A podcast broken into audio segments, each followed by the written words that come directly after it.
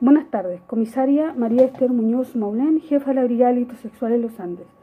El día de ayer eh, se solicitó la presencia de esta brigada especializada por parte del fiscal Alejandro Busto de la Fiscalía de San Felipe por la denuncia de secuestro con violación. La víctima, una joven de 19 años que había sido secuestrada por su expareja de 23 años, la que la mantenía retenida en la comuna de Catemu. Durante estos cinco días, la víctima fue violentada eh, física, psicológica y sexualmente por, el imputado. Eh, ella logra eh, escapar de, su agresor y hace la denuncia ante carabineros. la brigada especializada realizó las, las, diligencias necesarias y incautación de evidencia para eh, hoy día ser eh, formalizado por el delito de secuestro con violación.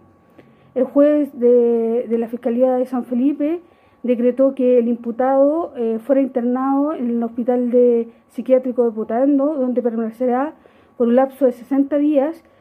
y donde se verificará el estado mental del agresor. Gracias.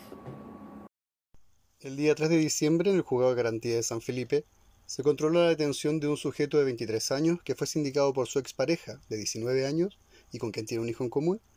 como quien la mantuvo secuestrada durante cinco días en la comuna de Catemu, periodo en el que la golpeó reiteradamente y la obligó a mantener relaciones sexuales.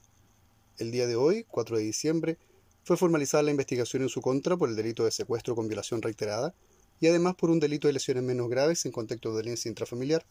que tuvo lugar en el mes de octubre contra la misma víctima, en la audiencia se expusieron todos los antecedentes y la evidencia que durante estos días fueron recopilados por la Brigada de Delitos Sexuales de la Policía de Investigaciones de los Andes por orden del fiscal, así como los exámenes médicos efectuados en el Hospital San Camilo y en el Servicio Médico Legal de Valparaíso,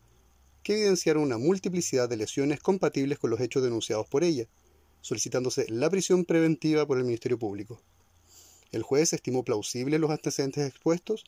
y considerando que el imputado mantenía antecedentes psiquiátricos que hacen presumir una enajenación mental, ordenó su privación de libertad al interior del Hospital Psiquiátrico de Putaendo, suspendiéndose el procedimiento a la espera de la ejecución de un peritaje sobre sus facultades mentales.